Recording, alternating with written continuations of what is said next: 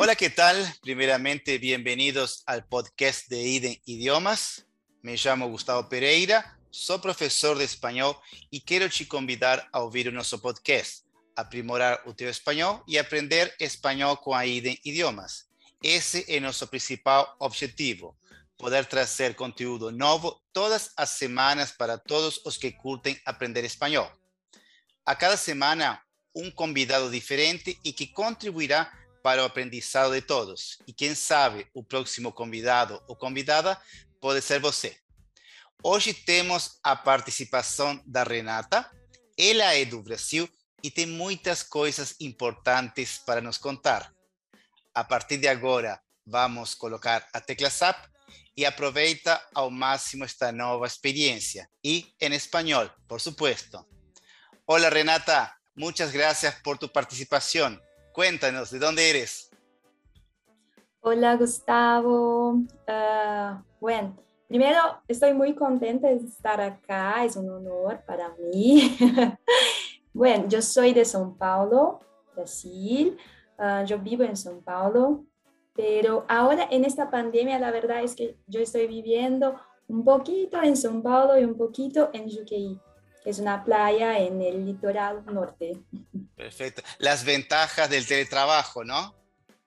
Sí, pero, pero sí, sí, sí. De verdad, es, es, una casita muy hermosa, es una casita muy hermosa en Juqueí. Es, es, una, es una playa, ¿no? Tú me contaste ya. Sí, es una playa, es una playa muy linda y estás siendo increíble para mí y para, y para mi novio también, para mi pareja. Qué bueno, qué bueno, me alegro, me alegro mucho. Eh, Renata, yo sé que tú hiciste un intercambio en un país hispano, ¿sí? ¿Podrías contarnos un poco esa experiencia?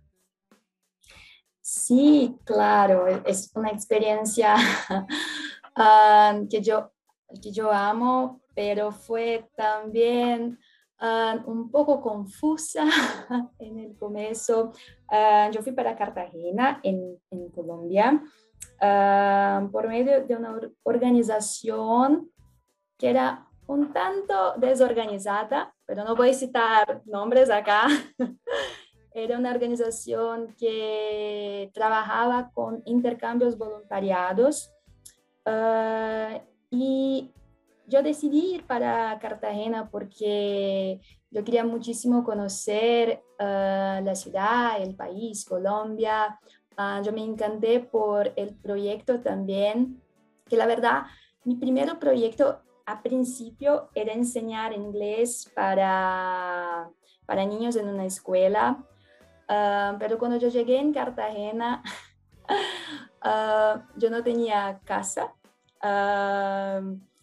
Entonces, tuvieron que encontrar una casa para mí ah, cuando yo llegué allá y, bueno, como no había casa, ellos, la, la verdad es que yo fui parar en una casita con ah, más, creo que cinco, siete uh, chicas de varios países diferentes Ah, pero solo con una habitación y estábamos durmiendo en colchones en el suelo. Yo dormí en colchones en el suelo por todo, durante todo mi intercambio en una casa que no había un refrigerador.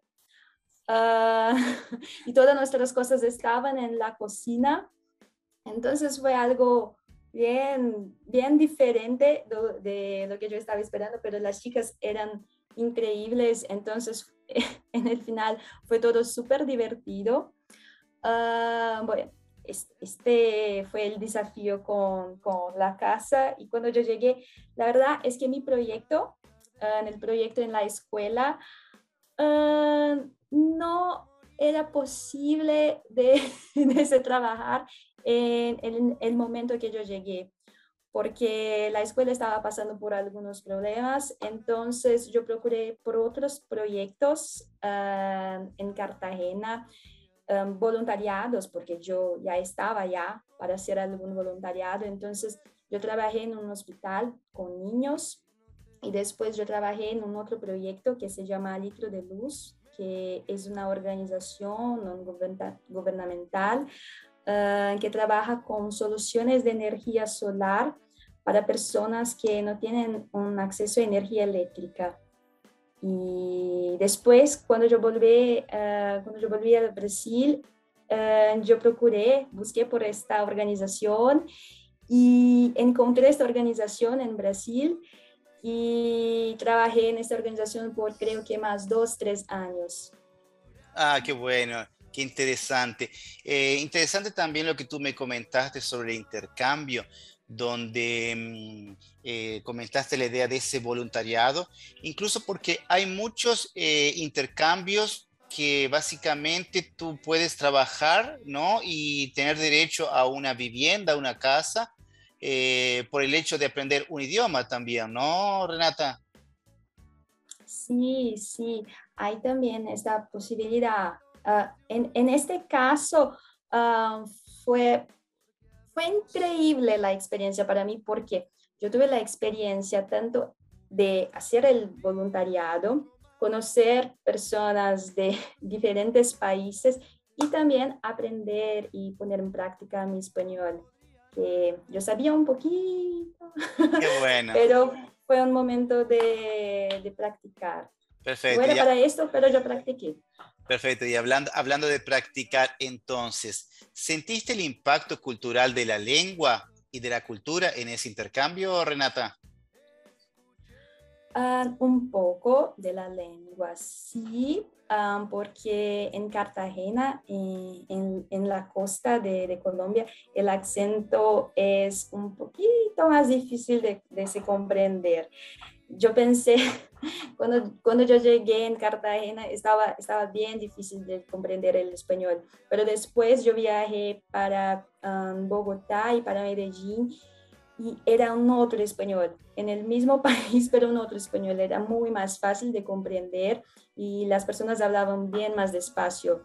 Uh, en Cartagena no, todos hablaban muy rápido. Y yo estaba también con chicas de, de Chile y una chica de Argentina y ellos también uh, me dijeron que era difícil para, para ellos. Y, ah, y otra, un impacto, ah, no sé si un cultural, pero ah, mira, uh, a mí me gusta muchísimo comer, yo, yo no tengo muchos problemas con comida, pero en Cartagena, toda la, toda la comida, en toda la comida, yo encontraba cilantro y yo, y a mí no, no, me gusta cilantro. Esto fue un problema para mí en este intercambio, pero solo esto. Cilantro. La comida, de qué interesante. Incluso, incluso ese condimento aquí en Brasil, no vamos a decir cuál es para que las personas lo busquen. Es un condimento que también, que, que no a todo, que se puede comer, eh, se puede consumir aquí en Brasil, ¿no? Es un condimento común. Por ejemplo, mi suegra adora cocinar con cilantro. Y es un condimento que se encuentra también mucho aquí en la región. Entonces invito a todos los oyentes a buscar esa palabrita y no vamos a decirle qué es. ¿Está bien, Renata? Está bien, está bien. ¿No te gusta el cilantro entonces? ¿No te gusta el cilantro? No, no, no, no. Es, es, ah, cilantro, no sé, es algo que para mí, cuando, cuando hay cilantro en la comida, Uh, es, es, un problema. Su olor, sí, sí, su perfume es muy característico, ¿no? Muy El cilantro es muy característico, muy bien, muy bien. Es muy parecido con, eh, su apariencia, es muy parecido con otro condimento que se llama perejil en español, ¿está? Es muy parecido con el perejil. No voy a dar más pistas. Muy bien. Eh, Renata, además de haber dormido en colchones, como tú comentaste, en colchones en el piso, en el, que comentaste en el comienzo, ¿tú pasaste por alguna situación graciosa con el idioma o con algo en especial? Mm, bueno, con el idioma en específico, en, Cartagena hay algunas palabras que, eran, un poco diferentes, que son más características de la región. Entonces, eh, yo me recuerdo que todo era chévere, chévere, chévere, para todo. Esto fue lo, que yo más aprendí. Chévere y rico, ¿no? Disculpa, chévere y rico, ¿no? Sí, rico. Ah, y también ah, ah, algo que, que, no, que, no, fue una situación conmigo, pero con, con una amiga, que una que amiga que era brasileña y otra amiga que estaba viviendo conmigo también y que era, creo que chile, era chilena. La, mi amiga chilena siempre decía que extrañaba a nosotras y bueno, para mí, yo sabía lo que, lo que esto significaba, pero mi amiga brasileña no. Y ella, ella pensaba como, te extraño, te extraño, como, ¿qué es esto? Pensando como, mira, Renata, yo soy amiga de esta chica, ¿por qué ella me extraña? Y después ella, ella comprendió um, el significado.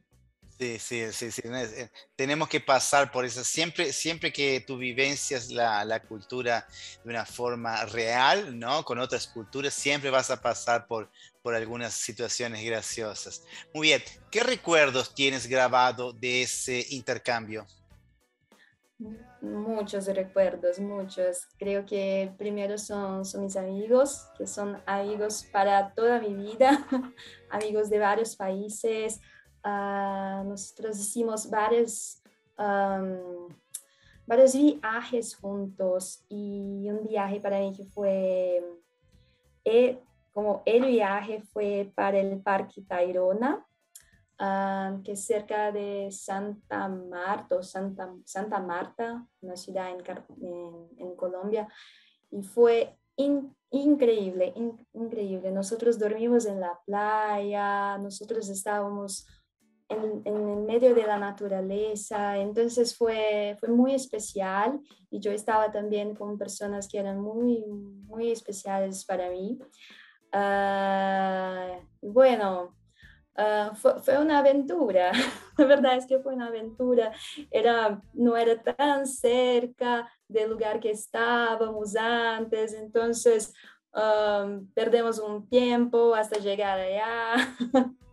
Pero fue, e, es un, es un buen recuerdo para mí. Qué bueno. Tú comentaste sobre el Tairona, ¿no? Hay una música muy famosa que lo menciona, ¿tú sabes? No, no, no conozco. ¿No? Eh, la música de la bicicleta de Shakira con Carlos Vive, Vives, lo mencionan al Tairona. ¿tá? Escúchala, vas a ver que mencionan ese parque. Ah, voy a escuchar, voy a escuchar. No, es, es increíble, increíble Parque Tayrona. Yo quiero muchísimo volver. Muy bien, muy bien. Cuéntame, ¿has participado de otros proyectos fuera de Brasil, Renata? Ah, sí, sí, yo tuve la oportunidad de participar en 2019 2019, sí, de un proyecto, ah, la verdad era un programa de la Embajada de la República Checa para hacer una pasantía en el Departamento de Medio Ambiente de una universidad en Brno, que es una ciudad en, la República Checa. Ah, bueno, ah, fue una super oportunidad. Yo estuve allá por dos meses y yo estaba en este programa para hacer una investigación con aguas residuales ah, y es muy curioso porque en la universidad, cuando yo, cuando yo estaba estudiando, uh, yo hice una investigación con aceites esenciales que, que yo amaba, que yo amo, que yo amo. Uh, y, y, estaba en este programa para hacer esta investigación con aguas residuales porque el método ah, para hacer la investigación con aguas residuales es el mismo método de la investigación con aceites esenciales. Y yo estaba allá para comprender um, qué componentes estaban presentes en el material analizado. Fue, fue súper interesante. Ah, fue muy parecido, pero con un olor un poco diferente de que yo ya conocía. una súper experiencia también porque yo estaba en un país en que yo no sabía hablar el idioma. Yo sé, creo, yo sé una palabra en checo, solo esto. Y bueno, fue increíble, fue, fue mejor que yo estaba esperando, porque yo me recuerdo que las personas me decían, ah, República Checa, las personas no son muy simpáticas, es diferente de Brasil, ah, entonces ah, hay que tener un poco más de, como, de cuidado ah, con, con, este, con esta manera de lidiar con las personas y de conversar y de abrazar. Fueron, fue el contrario. Yo estaba con personas, yo conocí personas en la República Checa que mira, eran muy simpáticas, eran, eran muy, muy simpáticas, muy... Muy chéveres, muy, chéveres. Muy chéveres, muy chéveres, sí, sí, sí. Ah, muy curiosas también para conocer un poco más sobre Brasil, sobre mi vida. Entonces, ah, nosotros estábamos en el laboratorio haciendo la investigación, pero estábamos siempre conversando sobre la vida. No era algo como algo, frío, con, con, mucho silencio, como yo estaba esperando. No, fue, fue increíble. Qué bueno, qué bueno. Sí, son experiencias que, que solo un intercambio te puede brindar, ¿no es verdad, Renata? Sí, con, sí. Y yo viajé muchísimo, muchísimo también, Gustavo. Entonces, todo, todo el fin de semana yo estaba en un lugar diferente, conociendo personas de otros países, conociendo otros lugares, me aventurando. Qué bueno, qué bueno, me alegro mucho. Renata, tu español es muy, muy bueno. ¿Qué consejos tú le darías a alguien para mejorarlo y tener el español como un nativo, así como tú? Mm, bueno, primero, gracias por esto. Ah, y bueno, Gustavo, es mi profesor, entonces sabes que yo no soy la persona que más hace todos los ejercicios teóricos. Para mí lo que funciona, para mí lo que funciona es la práctica. Entonces yo busco por practicar ah, mi español, yo intento ah, escuchar podcasts, audios, a mí me gusta mucho TED Talkings en español, entonces cuando yo estoy haciendo una actividad física, yo, yo, escucho, yo escucho un podcast en español y yo intento practicar con otras personas también, porque y, practicar, poner en práctica todo lo que, todo lo que yo sé. Y, y, mismo para, cuando yo sentía y para las personas que sienten que no saben mucho, es, es increíble cuando nosotros ah, tenemos esta, esta coraje de, de, poner en práctica, porque creo que es el primer paso para empezar a ganar un poco más de confianza en, en, en, español. Entonces, para mí, ah, poner en práctica, ah, buscar por personas que, que hablan español o que también están aprendiendo para trocar, para conversar y también para conversar sobre cosas que, que, a ti te gustan, ¿no? Perfecto. Perfecto, sí, sí, sí, muy, muy interesante, gran verdad, gran verdad lo que has dicho. Es muy bueno poder oír acentos tan bonitos como el tuyo y de personas que a lo largo de su vida aprendieron el español, ya sea en intercambio o en esas experiencias maravillosas. ¿Está Renata?